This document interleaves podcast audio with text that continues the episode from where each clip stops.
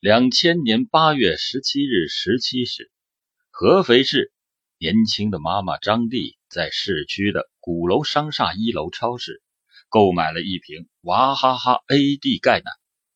她插好吸管后，将钙奶递给年仅十九个月的爱女小美。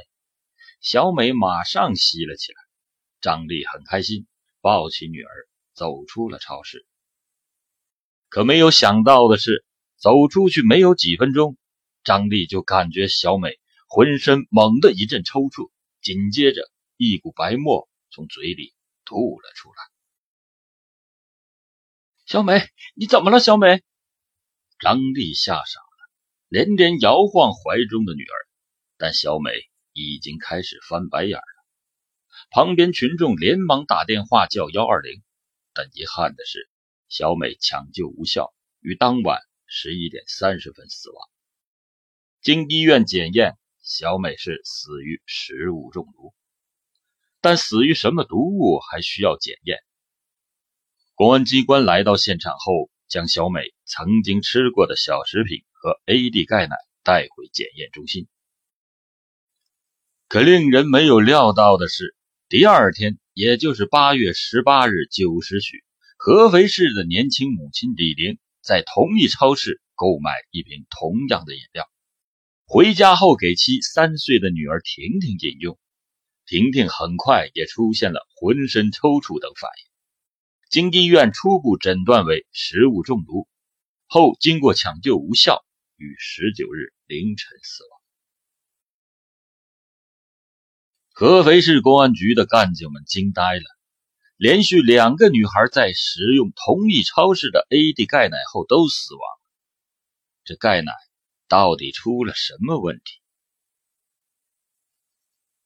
合肥公安局的法医立刻出动，经尸检，婷婷的胃液中含有毒鼠强成分。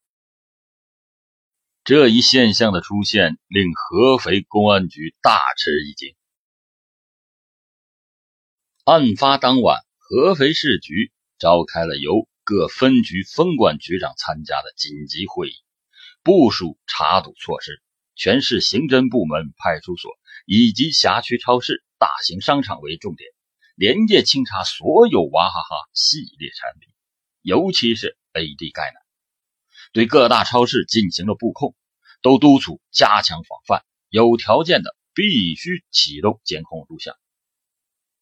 省公安厅向全省公安机关发出紧急通报，在全省范围内检查暂停销售娃哈哈钙，及时消除可能存在的隐患，严防有毒饮料流向社会或犯罪分子继续投毒，危害人民群众生命安全。同时，合肥市公安局立刻同娃哈哈集团及娃哈哈公司所属杭州上城公安分局联系。直到这时，他们才得到一个令人惊讶的消息：两千年六月十四日和十七日，娃哈哈集团收到两封分别从合肥市和巢湖市投寄的敲诈信。以投毒娃哈哈饮料相威胁，向娃哈哈集团索要一百万巨款。犯罪分子气焰极为嚣张，不但语气极为凶狠，而且声称娃哈哈不照办，立刻让公司付出代价。信的最后，犯罪分子还要求将钱分批次存入方明军的账户。公安机关马上进行调查。发现方明军为男性，家住安徽省和县城南乡，用其身份证办理的招商银行卡一卡通上编号为零零九七六九幺零。娃哈哈集团接到敲诈信后立刻报案，杭州市上城公安分局接到报案后立刻开始侦查，结果发现方明军确有其人，但其身份证早已经遗失。经过调查，认为是犯罪嫌疑人利用他的身份证在招商银行开户，用于作案。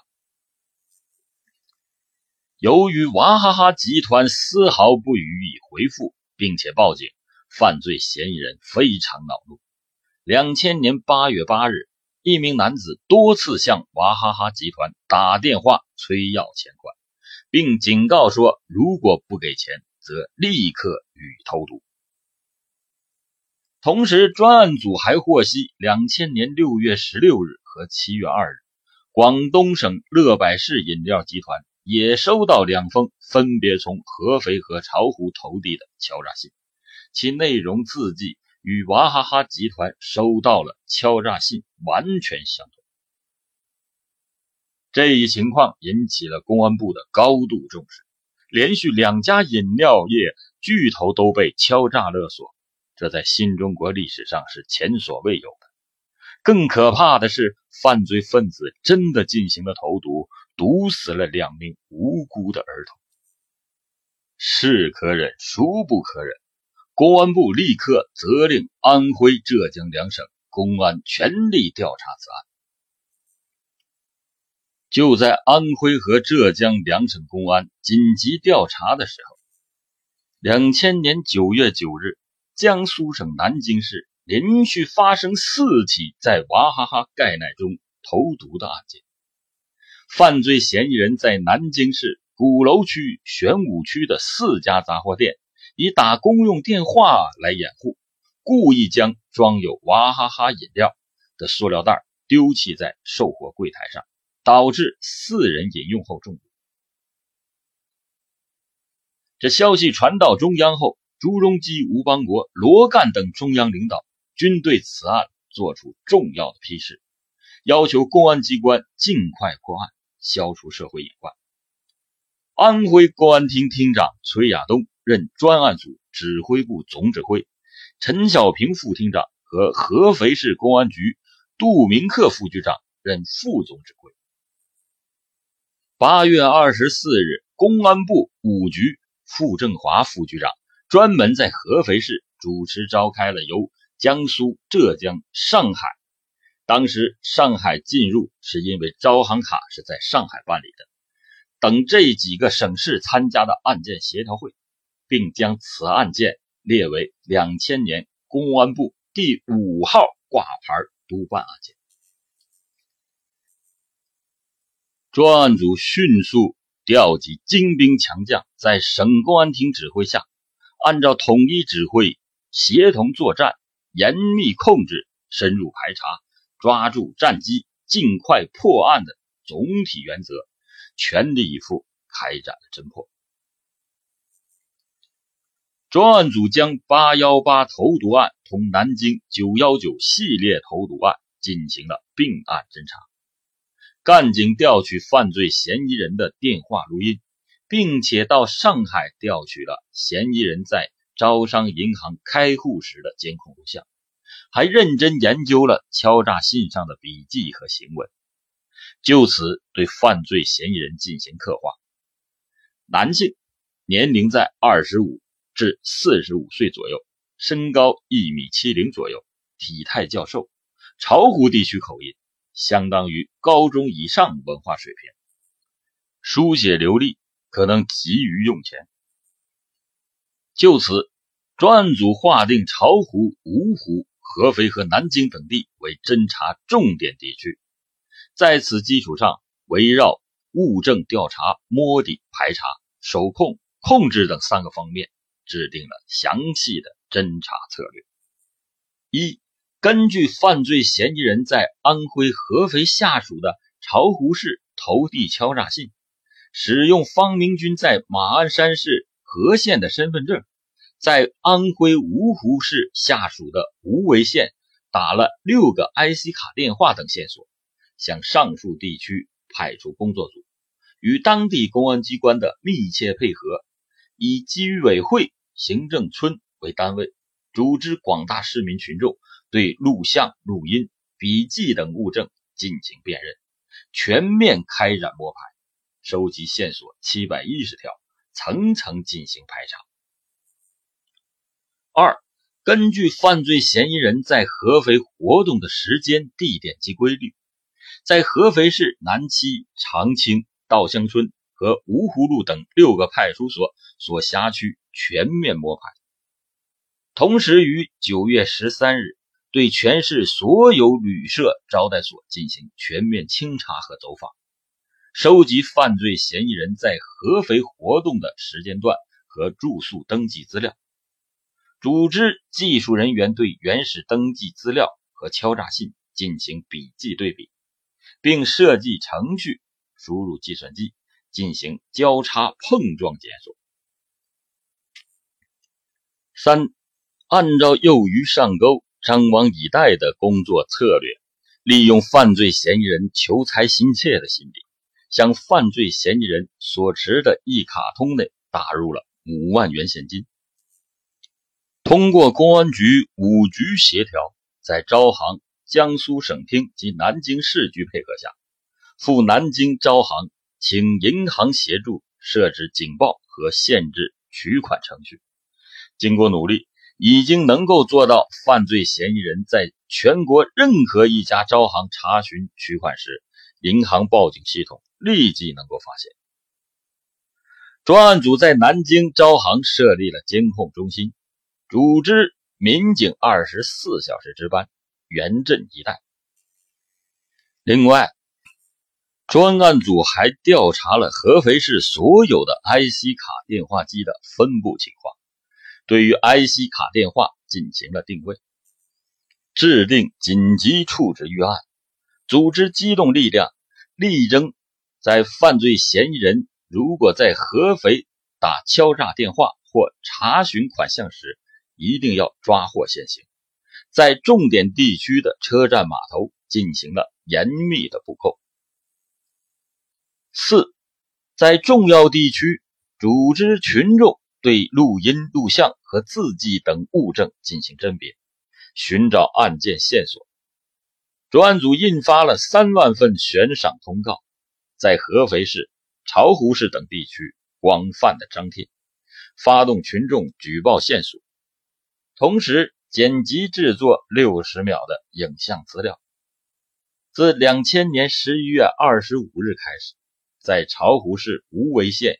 与和县三地电视台黄金时段连续播出，公布悬赏通告，在合肥晚报、新安晚报、安徽商报等报纸上连续刊登通告，并附上犯罪嫌疑人照片、影像，充分发动群众提供线索。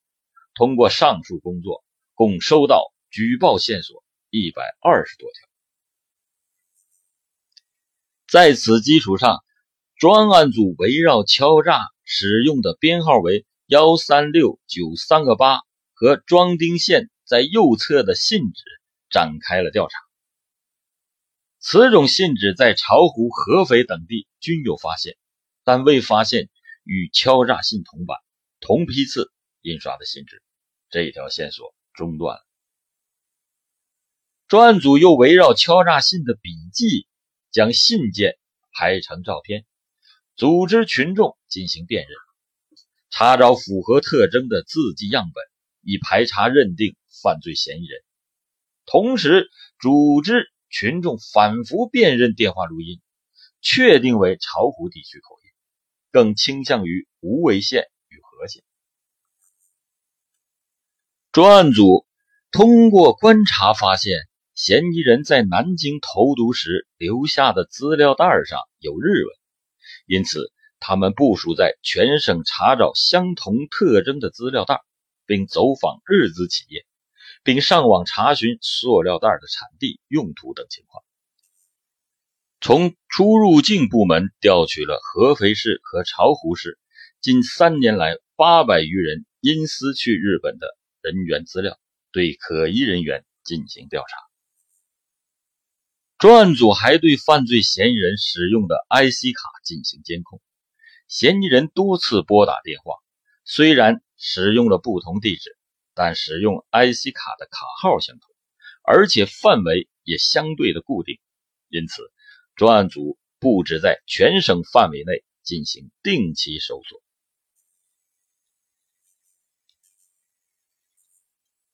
同时根据犯罪嫌疑人系巢湖籍。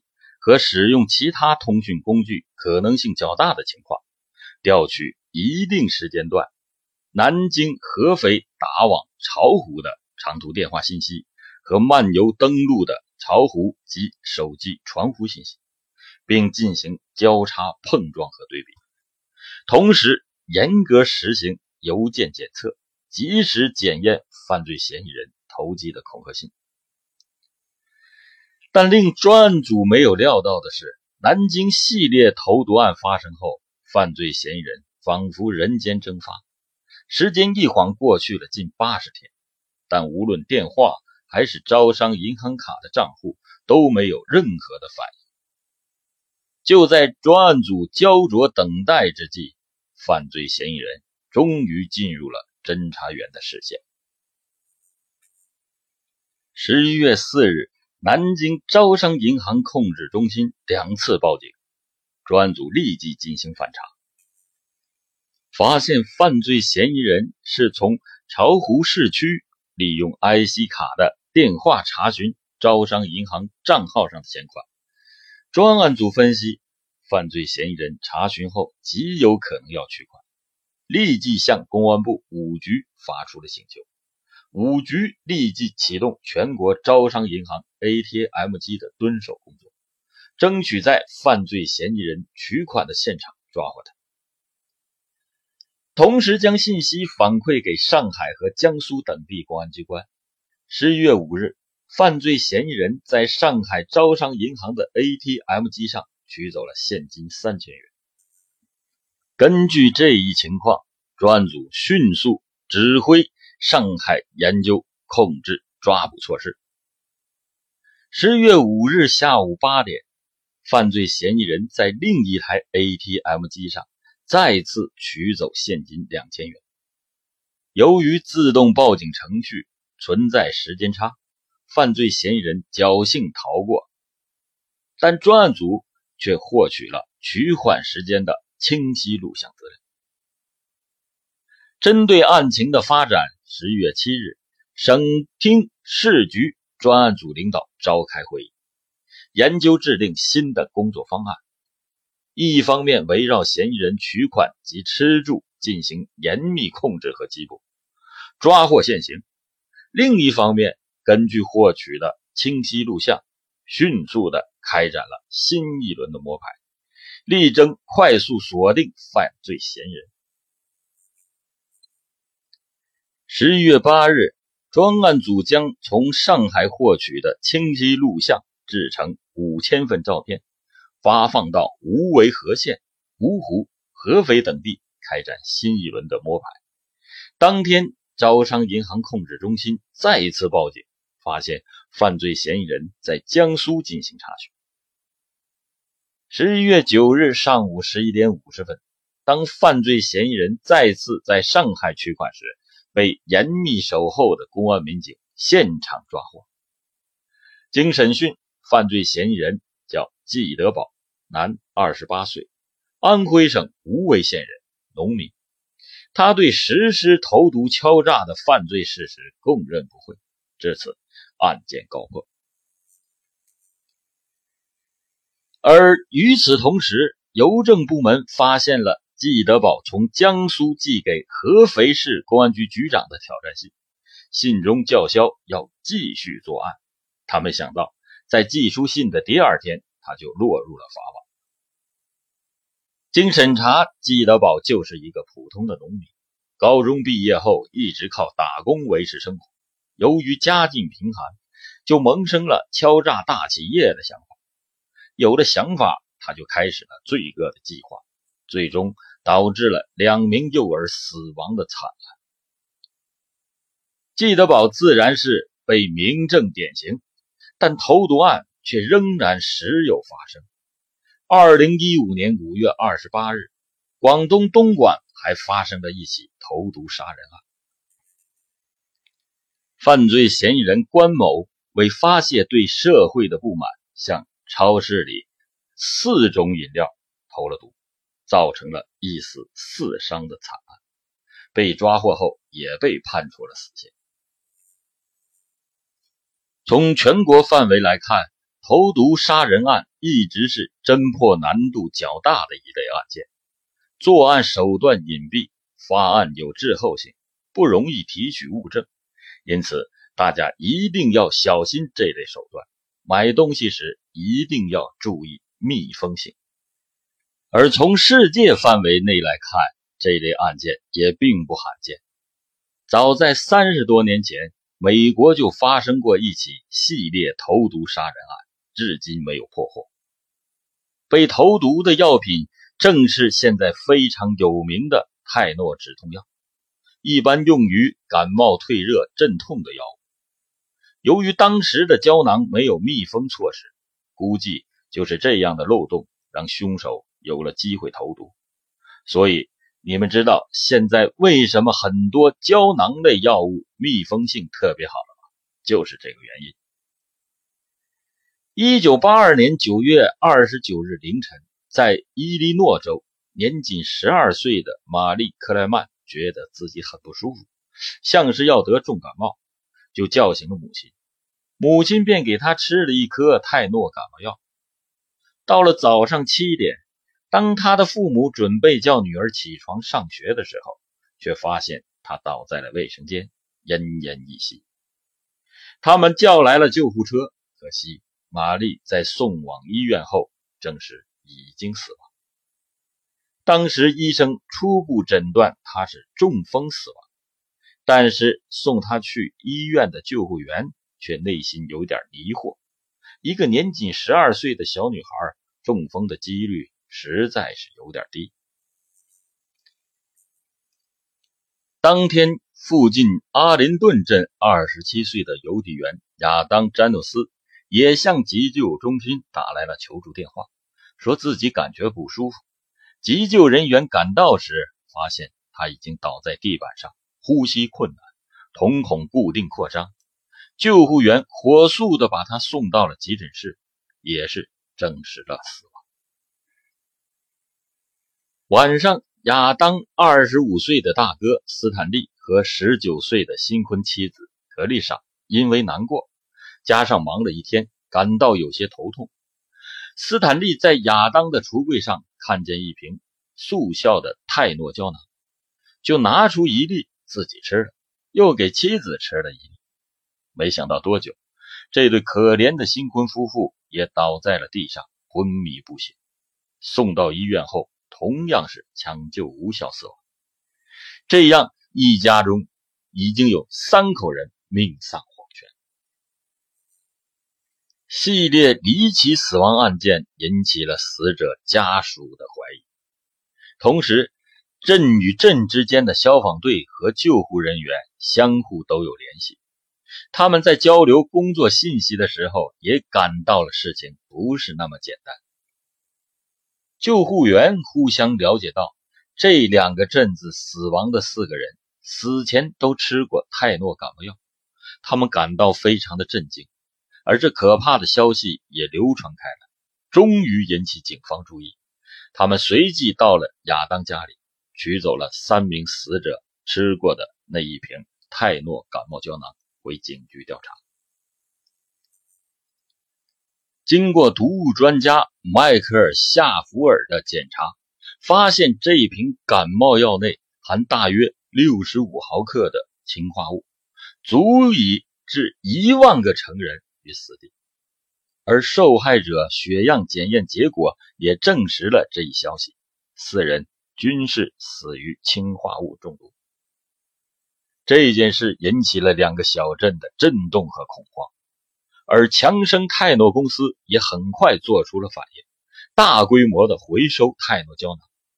然而，当时是一九八二年，资讯不发达的年代，强生公司。可以很快的就把所有泰诺胶囊下架。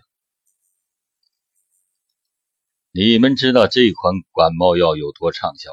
就是到了现在，都是一款家庭很常用的药。大部分美国家庭都有这种药，却不能保证每个人都能在报纸、图书馆、警方公告里和电视里看到这一消息。于是。又有三名无辜的市民相继遇害，他们分别是二十七岁的玛丽·瑞娜，以及美国航空公司空中小姐三十五岁的波拉·普林斯，当日死在芝加哥郊区的家中。身边就是泰诺的药品。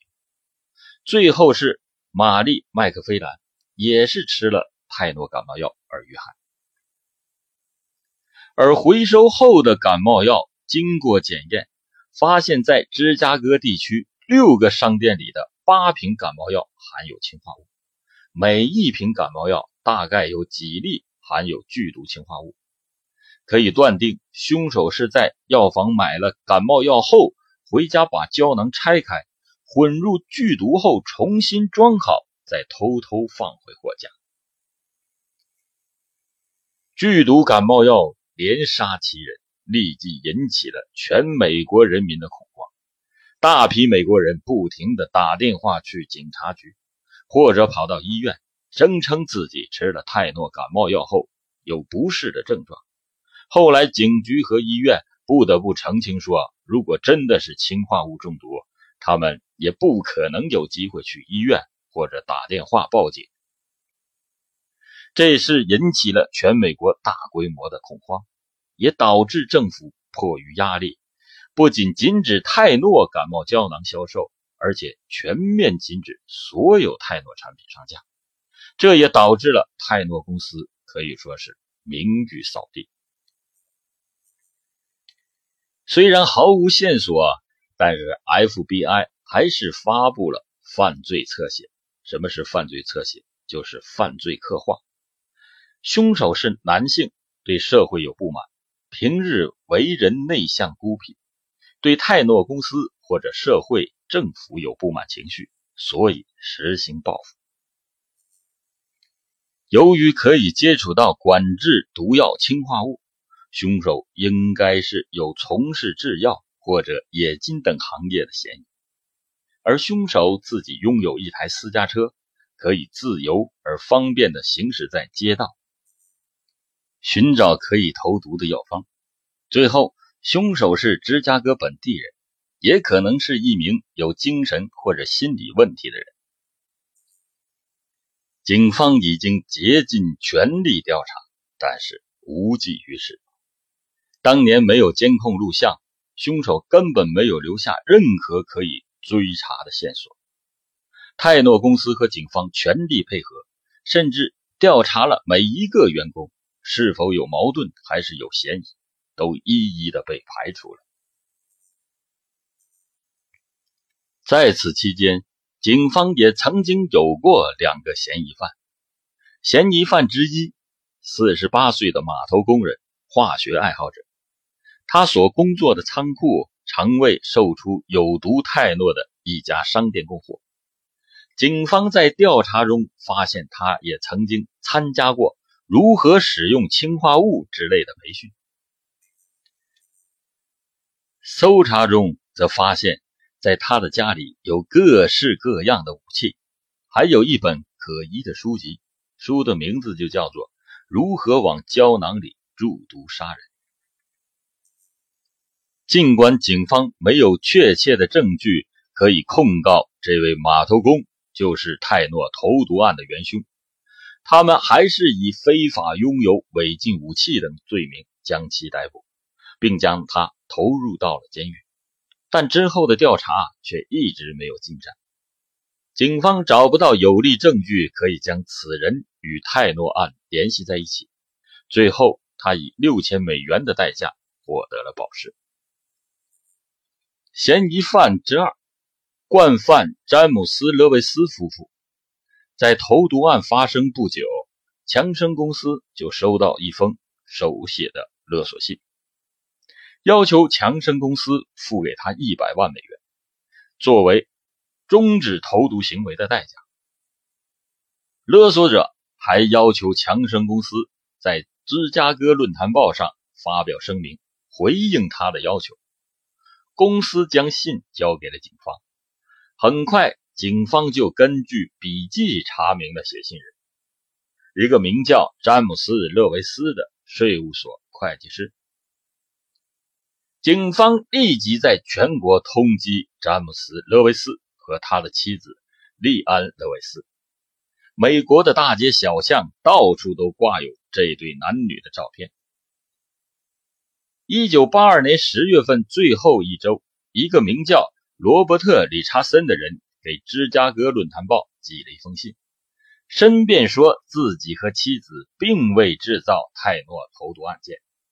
警方调查后，惊讶地发现，这是詹姆斯·勒维斯的化名之一。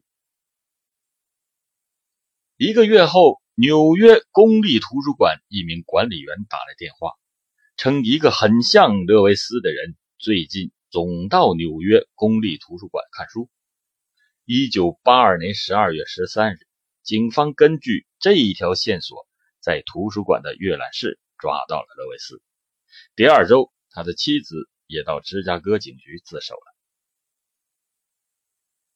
但在问讯中，勒维斯夫妇矢口否认他们与泰诺投毒案有任何的关系。詹姆斯·勒维斯甚至不承认他向强生公司写过勒索信。不过，信中的笔迹和指纹都是詹姆斯。但除了这两封勒索信，勒维斯夫妇真的没干什么。有证据表明，投毒案发生期间，勒维斯夫妇住在纽约。警方找不到任何交通记录可以表明。还有人证明，在案发时，这对夫妇一直在纽约。詹姆斯的妻子的同事证明。当时其妻子一直在纽约上班，还看见詹姆斯如常每天接妻子下班，所以明显这一对惯犯就是白撞，想乘机捞一笔而已。尽管无法以泰诺投毒案直接指控勒维斯夫妇，但他们仍有犯勒索罪和其他六项造假账、伪造信用卡等罪名。最后，勒维斯被判二十年监禁，不过他只服刑了十三年，于一九九五年被刑满释放。这人后来还趁此机会写书赚钱，真的是没有廉耻。勒维斯之后，警方再也没有发现新的嫌疑人。随着时间流逝，找到真凶的机会就越来越渺茫。在一番大海捞针、毫无头绪的调查后，警方也有些厌倦了，他们减少了调查力量。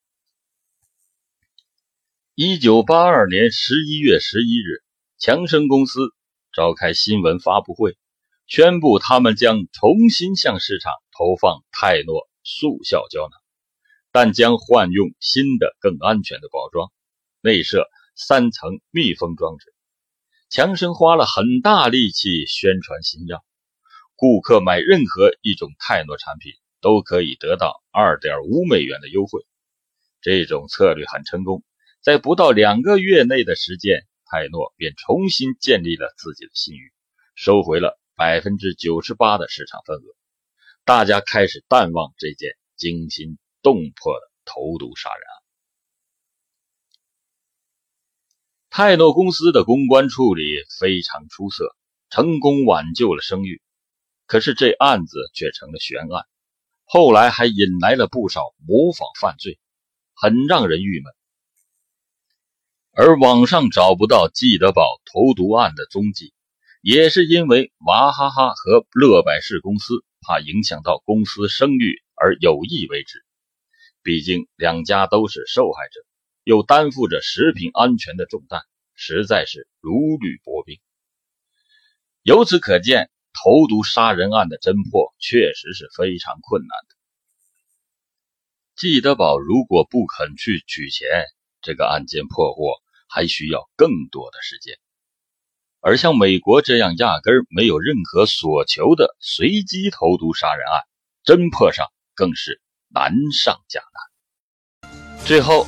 愿两个小天使在天堂里快乐的玩耍，愿所有文中提到的受害者安息。至于作案者，诅咒你们下十八层地狱，永世不得超生。